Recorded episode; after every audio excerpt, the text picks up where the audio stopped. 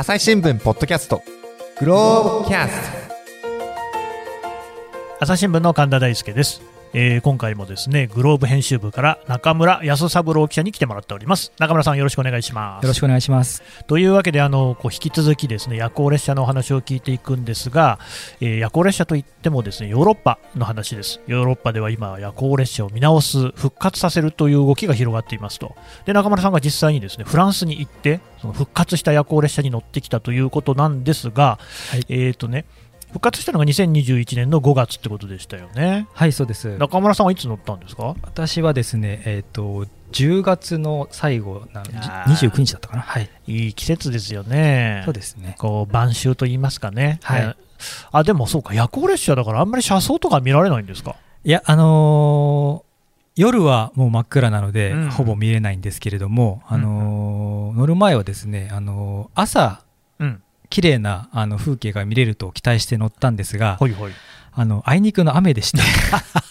まあそういうこともありますからね、は。はい。なるほど、じゃあ、あんまり車窓の景色は楽しめなかった、はい、晴れてたらですね、あの本当に海の地中海の綺麗な海があの広がっていたりとか、うんそうですよ、ニースですもんね。そうですね、はい。おー。そうかそうか、でもそれはね、残念でしたが、えっと、朝、ね、起きるまでのことで、とりあえずなんか寝るのが早かったって話、前回ありましたけれども、はい、えっと、皆さん、もう割とこうすぐに就寝なされる感じ、そうなんですよね、あのー割と早く、夜の10時ぐらいとか？まああのー閉ま10時ぐらいで、大体10時ぐらいになるうん。と、もう静まり返ってるというような感じなんですけれども、あと個室なのでし閉めら閉まるじゃない閉めるじゃないですか。ドアをねガッチャンと。あの寝る前まで結構皆さんオープンに開けオープンにしていてあうん。の中の様子なんか見れたりしたので結構声もかけやすかったんですけれどもあのもうあある程度の時間になると閉めちゃってうんうん。でちょっとただちょっと覗いてるとですね結構読書してる人が多くてですねなんかフランスの方ってすごく読書好きだとあの聞きまして、うん。あのまあ、そういうあの読書好きの方なんかにとっても静かになんていうんですか夜の時間を、うん。あの夜行列車に乗りながら楽しむことができるっていうこともあるのかなと思ったりしたんですけれども、これね、まあ、僕もまたしらばっくれてましたけれども、フランスに1年ほど住んでたことがあるんです フランスの人って、まあ、それもあんまステレオタイプでね、こういうイメージを作るつもりはないんですけれども、はい例えば夏休み、バカンスなんて結構長く取るわけですよ。え4週間だ、5週間だってのは当たり前の世界なんですよね。でじゃあ何やってんのっていう話を聞くんですけれども、はい。まあ、例えばビーチに行ったりするし、はい山に行ったりする、それは人それぞれなんですけれども、行って、でも1ヶ月とかって、やることなさそうに僕らは思っちゃうじゃないですか、はい。だ何もしてないんですよね。何もしてないんですか？そうそう、つまりぼーっとしてるんです。で、そのぼーっとしてる中の一つに読書っていうのがあって、なるほど。そう、あとだから、その散歩、散歩。ランドネとか言いますけど、ええそのなんかそこらをなうろちょろするみたいなことを楽しむとか、はあでもね、考えてみれば、休みってのはそういうことなんですよね。そうですね。我々日本人っていうのは休みとなったら、またここで予定を詰め込んでですね、旅先であっちへ行こう、こっちへ行こうってスタンプラリーよろしくこう走り回るわけじゃないですか。確かに何かをしなきゃいけないみたいうな。ん、まあそういうのはでもしかし仕事っぽいところもあるわけで、まあフランス人の生き方は別に僕はね、来賛するつもりはないんですけれども、ええ考えさせられるところはあるなと思ったんですがあー多分社内でもね、ゆっくり過ごそうってことなんですかね。うん、そうですね、ただですね、私、その取材をし、うん。まあ、あちこちして、もう静まり返っちゃったので、もうちょっとこれ以上は無理かなと思って、自分の部屋に戻ったんですよね、あの自分のベッドのところに。はい。そしたらもう真っ暗になってまして、あのその同室のあのご家族の3人とももうすでに寝寝ていらっしゃって、はい。まあ、やっぱりもうすでに寝ちゃってる方もいらっしゃるのかなと。でまあ、よくよく考えるとですねそのさっきあさっきと言いますかそのなんで夜行列車を選ぶのかっていうあの理由のところで聞いたことともちょっとつながったんですけれども、まあ、つまり、えー翌朝からの時間をそのフルで活用したいと思うなるほどね。こと。からすると、まうんあ、しっかり夜は寝て、うん。でまあ、朝からあのすぐ活動しだすということなのかなとあの思ったりもしました。そうですよね、だから飛行機なんかでも、そのいいわゆる我々がよく乗るエコノミークラスってやつっていうのはすごい狭いですから、はいああいうところでこう窮屈な中でね、行くとエコノミークラス症候群なんていうのも言われるぐらいで、やっぱり体調なんかにはね、負担がどうしてもかかってくるところがある、はいだけど、こういう寝台列車だったらこう、体をね、伸ばしてそうですよね。いけるから、いどうですか、実際にその、ね、中村さんも寝てみたわけでしょ？そうなんです。あの散々あのの狭い狭いと言ってたんですけども、あの乗って寝てみると、ですね、あのすごくあの気持ちよく寝られるというかですね、あの揺れが本当に心地いいんですよね。で、あのまあ私疲れてることもあったのかもしれないですけど、本当にもうぐっすり眠れてですね、うん、あの寝るということに関してはすごく快適に感じました。まあね、これはね、聞いてる方も皆さん、こう経験あるんじゃないかと思いますけれども、電車なんてね、特にこのね、えー、通勤電車であってもですよ、えー、冬場なんてあったかいから、そこでこうね、揺られていると、ついうとうとなんてことはね、ありますもんね。そうですよね。まあ、ましてこう、ゆったりと体を横にできるってことになってくると、はい、これは気持ちが良さそうですね。はいあのなんかちなみに毛布とかあるんですか、そういうのあそうですあの、毛布とかですね、水とかあの枕みたいなものが、うん、あのなんだろうその、うん、置いてあってですね。あとはまあ簡単なそのなんアメニティグッズっていうんですかね。あのアイマスクとか。あのそんなものもありました。ぐっすり寝られましたか？いやもう本当に気持ちよく寝れました。これはあの 疲れも本当に取れましてあのそれはいいですね、はい、起きたら何時ぐらいでした？起きたらですね何時だったかな。でもなんかもうあの起きた時にはその同室のご家族の方も起きてらしてですね、うん、もうなんかあの廊下であの通路のところであの外の風景を楽しんでいらっしゃって、ほうほう。はい。えー、挨拶なんかしてそうですね、はい、そこであの実はあの要はその寝る前はですねそんな感じで一切話ができなくて、すごく気まずい雰囲気というか、逆に、ね、あの取材から帰ってきて、皆さん寝てる中、私はごそごそごそごそやってたので、ね、もうちょっとなんかあの怒ってるんじゃないかっていう感じで、あのお父さんなんかはなんかちょっと何も黙ったままトイレに行っちゃったりして、うん、あのすごく気まずかったんですけど、朝起きたらすごくいい方で、うん、あのあの気持ちよく話を聞かせていただきました。あじゃあそこで初めて話をちゃんとしたっていう。そうなんです。はい。あそうちなみにその夜だとねなかなか分かんなかったかもしれませんけれどもその列車車両なんですけれどもちゃんとお客さんがたくさん乗ってる感じでした？えあのーお客さんももちろんあのたくさん乗っていたんですが、ただ、そのなんていうんでしょう、そのコロナで先あのあまあもちろん、ね、人を減らあの抑えてるっていうところはあったと思うんですけれども、ただ、そのどういう仕組みかちょっとあの、うん、分からなかったんですけれども、あのもう一定ある程度日数が近づいたらもうこれ以上予約ができない状態になってたんですねネット上で。あの、うんうんうん。私も値段が高かったので、今買うといくらぐらいかなと思って、あのなんとかあの、ね、見てみたんですけれども、うん、そしたらもう予約できない状態になっていて、ただ、実際には多分乗れたと思うんですね、だけども、やっぱりコロナの関係で人を抑えていたのかなっていうのはありました。うんまあ、あとね、フランス国鉄ってのはわりかし謎ですからね、本当に。あの日本の鉄道と同じだと思っていくと、本当、とんでもない目に遭いますからね、私も何度もこう痛い目に遭って。そうなんですか、どんない。や、だから、私が例えば特急列車、それこそパリから出るような特急列車に乗ったことあったんですけれども、さすがに特急だけあって全部座席指定だったんですよ、はい、でがっちり座席を指定して乗ったら座席がないんですよね。その番号あるじゃないですか、はい、どう見てもその車両のその何例えば 2A とかね、えー、5B みたいなのが僕のとこないんですよ、数字が。でなんでかっていうと、はい、当初予定していたのと別の車両が来てるんですよね。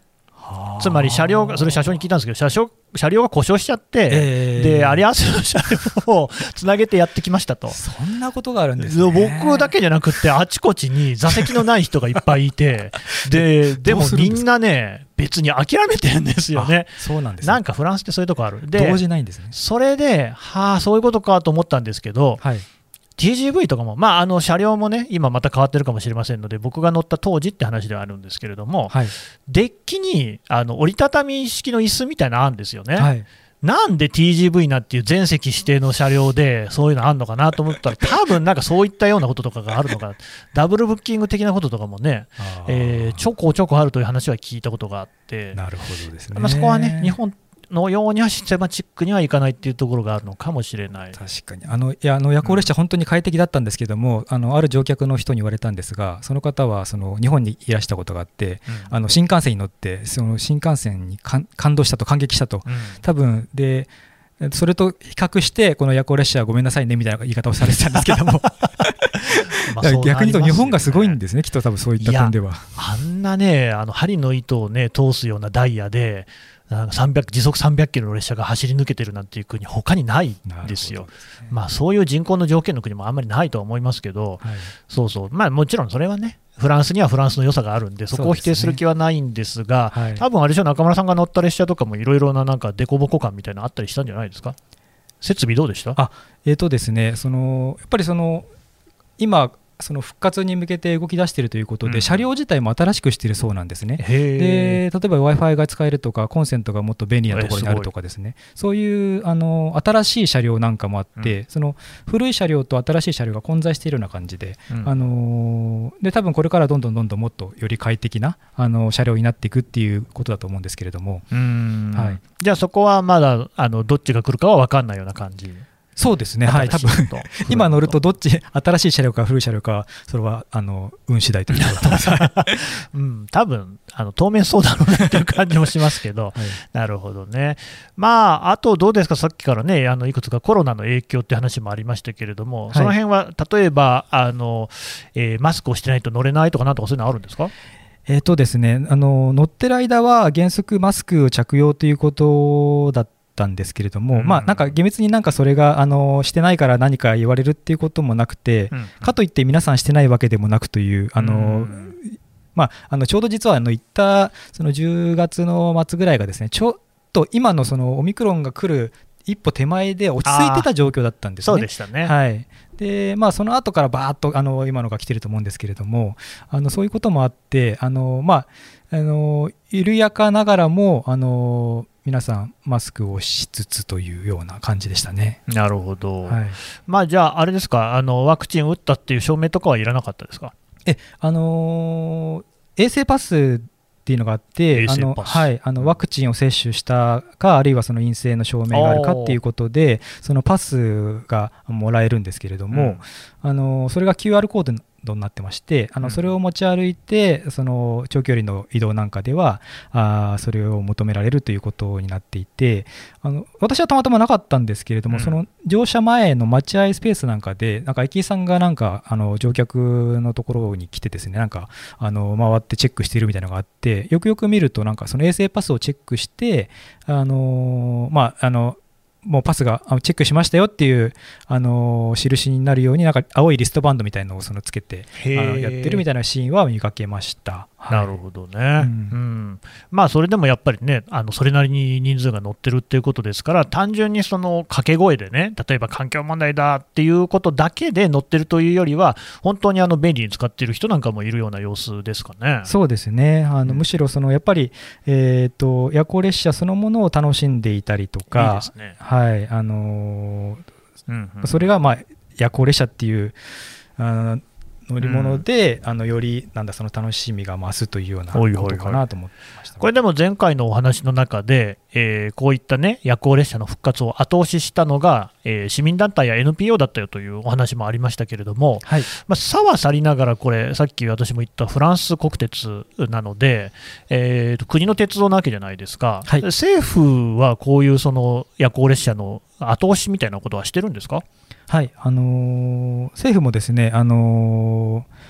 まあ、あの税金を投入して、えー、夜行列車のそのなんだ復活をあの支えてるっていうことなんですけれども、あのまあ、そのフランスの当局の担当者の方に聞いたところ、ですね、まあ、あのフランスだけではなくて、欧州全体でこの夜行列車を活用していこうという動きがある中で、うん、あのまあ、フランスとしては、まあ、2019年頃2019年頃にですねあの方針を転換して、まあ、廃止の廃止の方向だったのをもっとこれからは活用していこうということになったということなんですね。でまあその何が変えたのかっていうことで聞くとやっぱりあの政府の担当者の人が言うには市民の意識の意識が変わり始めたのが一番大きな理由だということをおっしゃっていて、まあ、この方針転換によってですね毎年その税金をその夜行列車のあなんだ運行に、うんうん、あ回していってあの今後の予定でいうとあの今後78年でさらに今よりさらにですね10路線ぐらいの夜行列車の開通が可能だという話もされていました。でこうした動きはそのフランスだけではなくて、うん、まあ、オーストリアがかなり活発なんですけれども他にもスウェーデンとかノルウェーでもありますよっていう話をされてました。あそうなんですね、うん、じゃあその、まあ、この場合はフランスの中、国内でってことでありましたけれども、国際列車なんかだとね、より長い距離なんかも走れるでしょうから、はい、そういう動きも出てくるんでしょうね。そうですね、はい、実際もあの復活しているあの一つ、としてはですねあの2020年にそのウィーンとブリュッセルをつなぐ路線とか、あとウィーンとオランダのアムステルダムをつなぐ路線なんかが、うん。あの復活しているということでした。はい。なるほどね。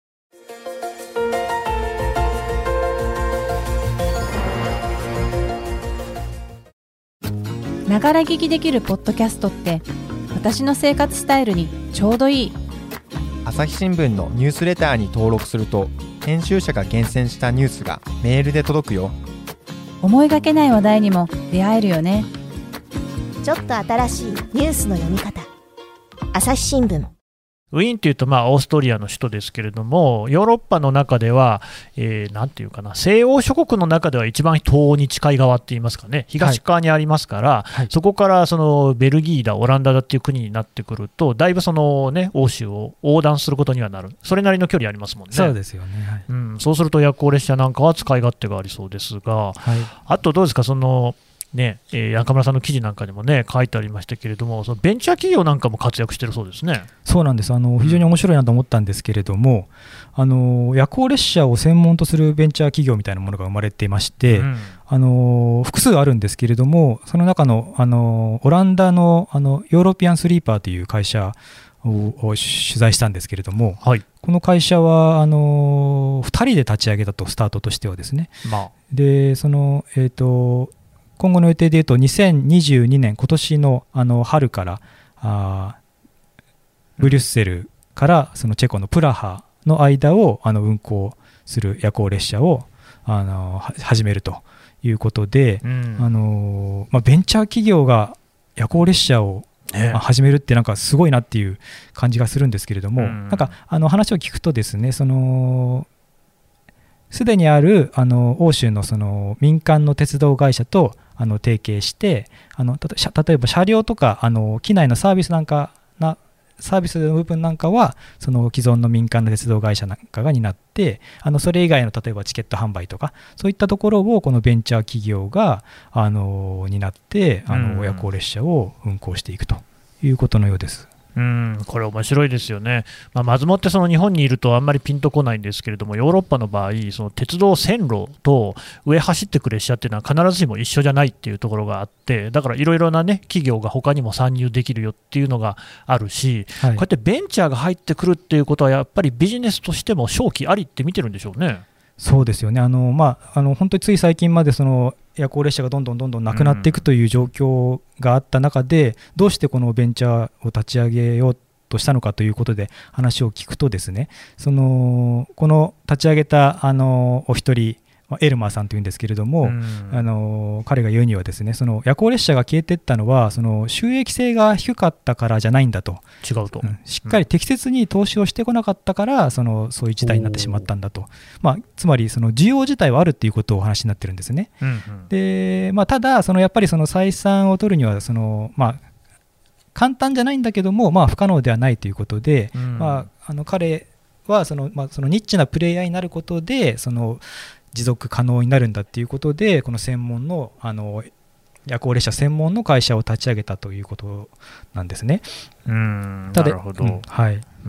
まあ、そのでもその背景としてはやっぱりその温暖化への危機感うんを持つ人があの増えているということがあの、まあ、一つの大きな理由ではあるんですけどもただまあそれだけじゃなくてあの、まあ、今回のコロナ禍なんかも後押しになっているという話をされてですね。えーあの、まあ、人々の意識のあの変化ということだと思うんですけれども、まあ、これまでのようにそのただ単にあのより早くということだけを求めるんじゃなくてあのその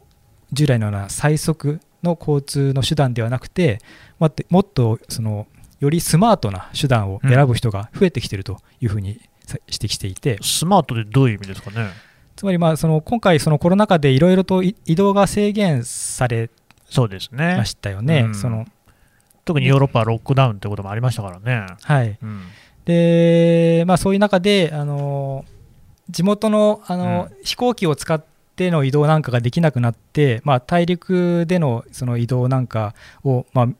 改めて見直したっていうこともあると思うんですけれども、うん。そういう中でその前回もお話ししたようなその夜行列車って実はいろんなメリットがあるんじゃないかということでそのよりスマートなっていうのはですね例えば飛行機の場合ですとその飛行機に乗るためにはその郊外にある空港にまず行って、うんうんうん。でまあ、乗るためにはセキュリティチェックを受けるためにその行列に並んでとか、まあ密ですよね。はい。まあ、乗ってる時間はあの短かったとしてもそあのトータルで考えると結構時間かかったりすることもあるじゃないですか。うん。はいはい。まあ、それに対して夜行列車だとその、まあ、そういったこともなくて、まあ、しかも乗っている時間をあその賢く自分の時間として使えるとうん例えばそのなんだ家族と話したりとか読書をしたりとか、まあ、例えば出張ならその次の日のしあの用意をしたりとか、まあ、あの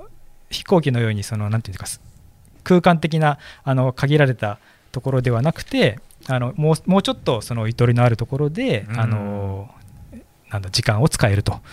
いう意味で、まあ、よりスマートになあの移動手段を選ぶ人が増えていて、まあ、今後さらに増えていくんじゃないかっていう話でしたね。これはね、面白いですよね。あのヨーロッパ、まあ、ヨーロッパだけじゃないと思いますが、とりわけヨーロッパでここ10年、20年ぐらいの交通手段に関する動きっていうので、一番大きかったのって、あの LCC だと思うんですよ、格安航空会社。で、えーライアンエアとかね、イージージェットとかっていう会社の飛行機っていうのは、まあ、本当に安くって、それこそさっき30ユーロみたいな話もありましたけれども、その逆にそれぐらいの値段で飛行機で飛べるようになったと、これがすごくこう、まあ、エポックメイキングといいますか、画期的で、で鉄道より飛行機の方が安くなっちゃったんですよね。あのライアンエアとか特にたまにこう1ドル、1ユーロみたいなね、セールとかやったりもしますから、値段だけで言うと飛行機の方が安くなっちゃった。うん。なんだけれども、まあ、あのグレタ・トゥンベリさんもご指摘の通り、それは環境に与える影響っていうのはまあありますよねと、あるんだけど、飛行機ってめちゃくちゃだから数が増えちゃって、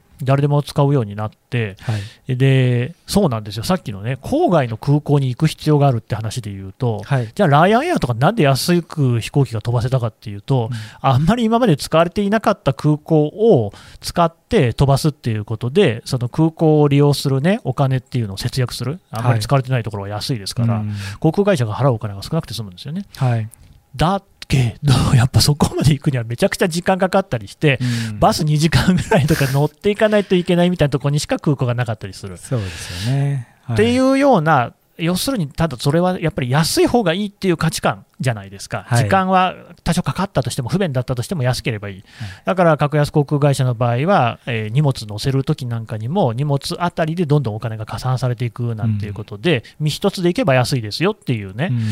えー鉄道の考えっていうのは多分それとは全く逆だし、それから時間もね、13時間かかったとしても、全部自分でコントロールできるっていうふうに考えれば、ね。確かにスマートですもんね。はい意識だいぶ変わってますね。そうですね。あと面白いなと思ったのが、その、このベンチャー企業を立ち上げたこのエルマさんが言ったんですけども、まあ、夜行列車っていうのは、そのベッドを置くことができる唯一の交通手段、まあ、唯一かどうかわからないですけども、まあでも、例えば飛行機でベッドを置くとなると、それこそファーストクラスとかそういう話になっちゃいますけど、高くなりますよね。はい。でもまあそ、そんなこともなく、あの、まあ、ベッドを置くことができる交通手段なんだと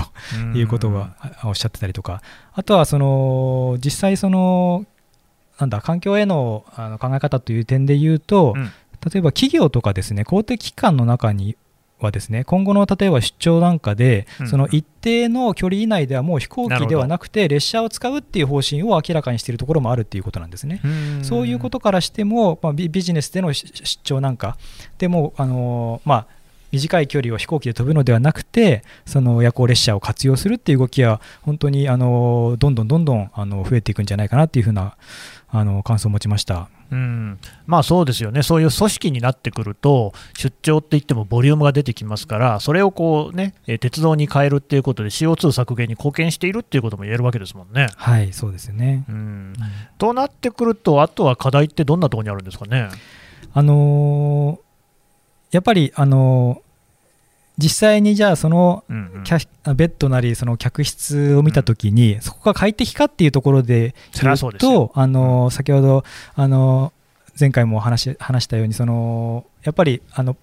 なんて言うんでしょうか、うん。プライベートな空間っていうのがあのこれはね、なかなかないと、そうですね。つまりまあより快適に過ごせるプライベート空間っていうものができるとあのそのなんて言うんでしょうか。あのその辺をクリアできるということで今なんかですねそのカプセルホテルってあのはいはい。ありますよね。もちろんはい。こはのなんか日本のカプセルホテルみたいな客室するっていうような ことをですね、このベンチャーのあの 男性はおっしゃっていて、あへえと思ったんですけれども、あまあ、そままあ、そのプライベートな空間っていうのを、なんだろう、しっかりあの 区分けできるっていうことだと思うんですね。ーカプセルホテルってね、泊まってみると意外とこう楽しかったりしてね、寝転がってりゃテレビも見られるし、何でもできるっていうところがあってね、はい。まあ、サウナとかはなさそうですけど、ええ。まあまあ、でも、それが結構、欧米のバックパッカーの方とかって、それが楽しくって、コロナ前なんかだと、あえてカプセルホテルに泊まるなんていう方もいらっしゃったみたいですからね。そうですよね。はい。それいいですね。はい、うん。そんなそんな車両もこれから出出てくるかもしれないですね。あはあそうすると、ますます乗る人が増えるかもしれないとい、。そうですね。なるほどね。やっぱり、あとどうですか、こういうその時代の流れ、影響みたいなのっていうのが夜行列車後押しするっていうのはあるんですかね？うん、あのーそのなんだろうあの今夜行列車が非常に注目されてるっていう動きを象徴する話かなと思ったんですけれども、うんうんこのオランダのヨーロピアンスリーパーのあ会社を立ち上げるとき立ち立ち上げてですねあの1月あの2021年の1月にあの協同組合として設立したんですけれども、はい。そのだから去年の5月にですねあの資金調達のためにその株式を販売して、うんえーまあ、資金を調達しようということをあベンチャーの関門ですよね。うそうですね、はいうんしようとしたらしいんですね。で、まあ、このエルマーさんがあの、まあ、もろもろの準備を整えてその販売するっていう決まった日にですねそのパソコンの前に座ってじゃあこれから始めるっていうことであのスタートしたらしいんですね。うん。で、まあ、当然一定程度時間かかるだろうということで、まあ、コーヒーを飲みに席を立ったらしいんですね。で、まあ、あの15分ぐらい経ってから、また席に戻ってみると、もうなんかすでに売り切れてたと。売り切れていたと。で、うんまあ、370人ぐらいの方から約6400万円ぐらいが集まって、結構な額。あのあまりのその、なんていうんですか、反響というか、あのーに、ご本人もびっくりしたという話をされていたんですけれども、へえ、まあ、ちょっとふと目を離した瞬間にもそれぐらい集まっちゃうってことは、よっぽどその意識がね、そういう支援っていうのは高いんですよね。そうですね。でうん。あの共同組合なので、そのそ組合に参加して、その実際にその夜行列車のあの、うん。えーなんだうん。運行にた携わるっていうこともできるんですけれども、あの市民の方からやっぱりあの自分も参加したいっていう声なんかがあの非常に多く寄せられているという話をされていました。うーんここでね、やっぱりどうしても気になっちゃうのが、その日本との違いなんですよね。日本ではやっぱりまだ寝台特急みたいなのはこう復活っていう話にはなってないと思うんです。えー鉄道ファンの間ではね、今でもね、やっぱりこうね、そういうのは良かったって話はあるし、私もね、乗ってみたいなって思うんですけれども、他方、その環境問題というような意識で、そういう文脈で語られるかっていうと、そうじゃない気もするんです。はいこの辺の差って、えーどうなんでしょう、何なんでしょうね？うんやっぱりかなりその欧州ではあの気候変動、うん温暖化問題に対するあの危機感とかあの課題に感じている人が多いなっていう印象は持ちました。もう肌感としてある。そうですね、うんうんただもう一つ、ただあのヨーロッパ、欧州はその陸続きで、あのなんていうんでしょうか、その鉄道であのいろんなところまで行けるっていう環境なんかも、その夜行列車が、あのなんていうんでしょうか、そのよりうまく活用できる、うん。あの土壌があるのかなっていう気もしますけれども、うん。これからね、日本でもそういう流れ来ますかね。えーあの実際乗ってみると、ですねかなりやっぱり、なんていうんでしょうか、あの快適というか、あのただ目的地に着けばいいということではない旅行を楽しめるのは間違いないと感じまして、うん。あのきっとうまくあのやっていけばあの きっと乗りたい人も多いと思いますしあのなんかもっといろいろとなんていうんですチャンスというかあの可能性が広がってくるんじゃないかなというふうに思いましたけれども。うん。いや、あのね、そういうの乗ろうと思った時にないんですよね。えーこれからね、復活してほしいなというふうに思いますけれどもね、はいちょっとこういうこう欧州の動きっていうのは、日本にとっても参考になるかもしれないですね。そうですね。うん、わかりました。中村さん、どうもありがとうございました。ありがとうございました。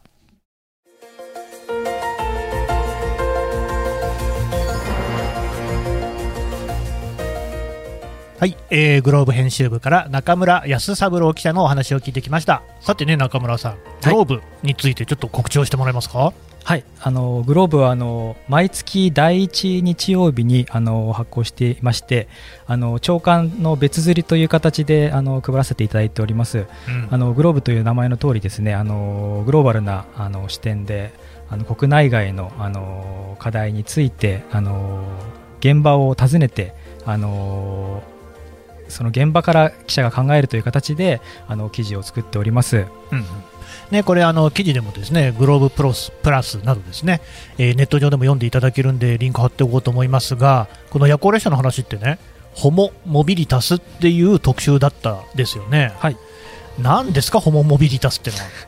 ホモモビリタスってあのー今から30年ぐらい前にですね、うん。あのー京大の名誉教授でいらっしゃった、えー片山和道さんという方が、あのー提唱された言葉なんですけれどもあ意味としては移動する人ということなんですが、うん。あのー片山先生がその人間ってどんな動物なのかって考えたときに、まあ、特徴で見ると例えば知恵があるとか、うんあの道具を工夫するとかいろんな特徴があるかと思うんですけれども、先生が注目したのはその人の移動力というところに注目されまして、うん。あのまあ、私たちの祖先ってアフリカから何万年もかけて世界中に広がっていたとはいはい。ですけれども、あのまあ、これほどその地球上で拡散した動物はいないと言われるほどあー人間っていうのはその移動していったんだと、うん。まあ、そのこの移動するっていうことにこそ人の本質があるのではないかということでホモ・モビリタスという言葉を名付けたんですけれども、